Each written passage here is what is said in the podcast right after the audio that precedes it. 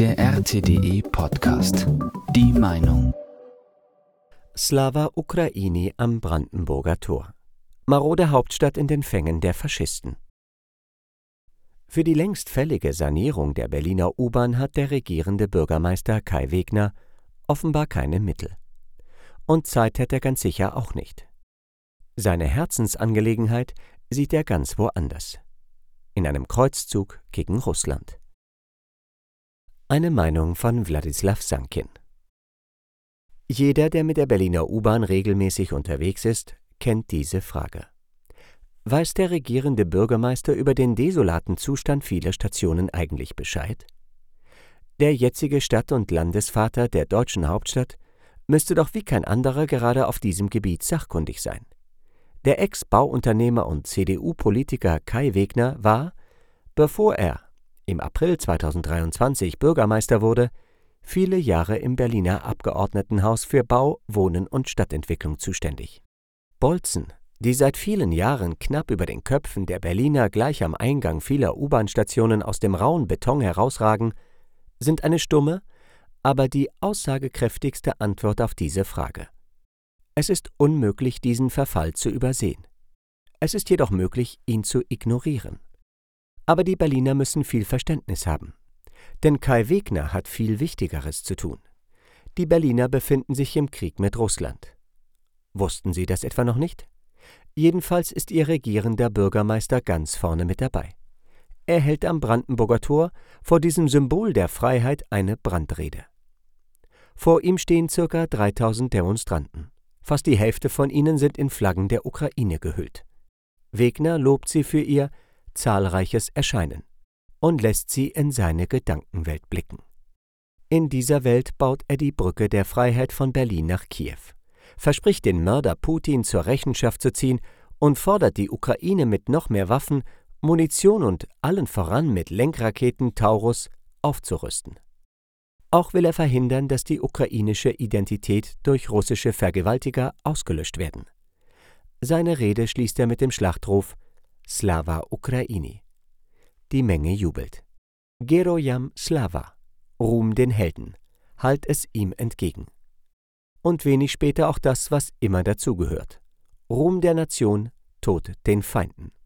Der Gruß der ukrainischen Faschisten und Neonazis passt perfekt zu den überbordenden Lügen und dem Hass, den Mordfantasien und dem Militarismus auf den Plakaten und Bannern. Auf einem der Schilder in der ersten Reihe steht Fickt euren Pazifismus.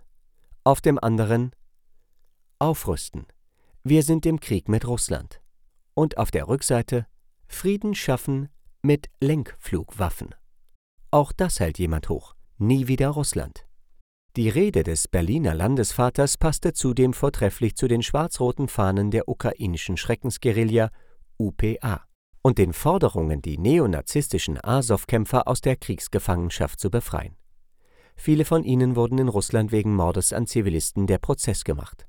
Das, was in Berlin an diesem Tag in aller Öffentlichkeit stattgefunden hat und wenige Tage zuvor im Bundestag als die Lieferung von weitreichenden Raketen und Waffensystemen in die Ukraine beschlossen wurde, war Hass, Hetze und Kriegstreiberei. Und zwar in einer Form, die für einen normalen Verstand kaum mehr zu ertragen ist. Dabei war die Rede von Kai Wegner nicht einmal die heftigste. Andere Redner der deutschen Politprominenz begründeten ihren Hass auf Russland mit der Behauptung, dass in dem Land das Böse herrsche. Die neuen Kreuzzügler wollen Putin in Moskau aus dem Führerbunker verjagen und schwören dabei auf das neue Wir, das sich unter der ukrainischen Fahne über dem Bundestag vereinen lassen muss. Wer genaueres zu diesem Geschehen am Brandenburger Tor an jenem Samstag wissen will, kann in diesem Junge Weltbericht oder beim Autor Thilo Gräser nachlesen. Auch gibt es mehrere YouTube-Streams. Ich teile das gerne hier. Die Deutschen sollen wissen, welch eine Großmachtsucht in ihrer Hauptstadt gerade am Wachsen ist. Aber wechseln wir einmal die Perspektive und schauen ins Zentrum des heraufbeschworenen Reichs des Bösen, knapp 2000 Kilometer östlich von Berlin. Da steht gerade die neue Metrostation Universität der Völkerfreundschaft kurz vor der Eröffnung. Dekoriert sind die Wände der Station mit Silhouetten der Städte der Welt. Auch Berlin ist mit Brandenburger Tor, Fernsehturm und Berliner Dom dort vertreten. Der Moskauer Oberbürgermeister Alexander Sobjanin wird die Station bald persönlich einweihen. Er tut das immer. Und er wird ebenfalls auf das Brandenburger Tor blicken. Sobjanin wird indes nicht wissen, dass vor dessen Säulen der lange tot geglaubte Djinn aus der Flasche des Revanchismus bereits in die Freiheit entlassen wurde und dass dieser sein geliebtes Moskau vernichten will. Moskaus Bürgermeister wird indes keine Zeit haben, sich darüber Gedanken zu machen. Dafür gibt es russische Diplomaten. Und mittlerweile auch russisches Militär. Er ist, wie es einem Stadtvater gebührt, mit dem Bau der neuen modernen Metrostationen für die wachsende Moskauer Bevölkerung beschäftigt. 13 davon wurden allein in den letzten zwei Jahren eröffnet. In den letzten zwölf Jahren waren es ganze 78. Doch auch sein Berliner Kollege Wegner wird kaum etwas Neues aus Moskau erfahren.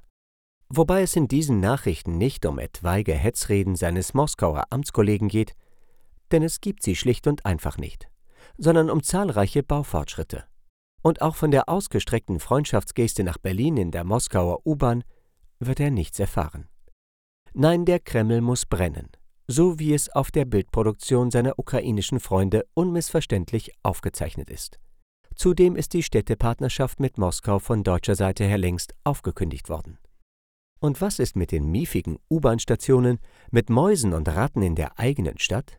Interessiert uns doch nicht. Die sollen uns nicht von den großen Taten ablenken. Berlin ist gerade wieder dabei, das Ruder in einem totalen Krieg gegen Russland zu übernehmen. Der regierende Bürgermeister träumt von der Ukraine, von der Achse nach Kiew. Pardon, Kiew wie diese Hauptstadt schon auf dem Territorium des Reichskommissariats Ukraine einstmals hieß. Das war der RTDE Podcast.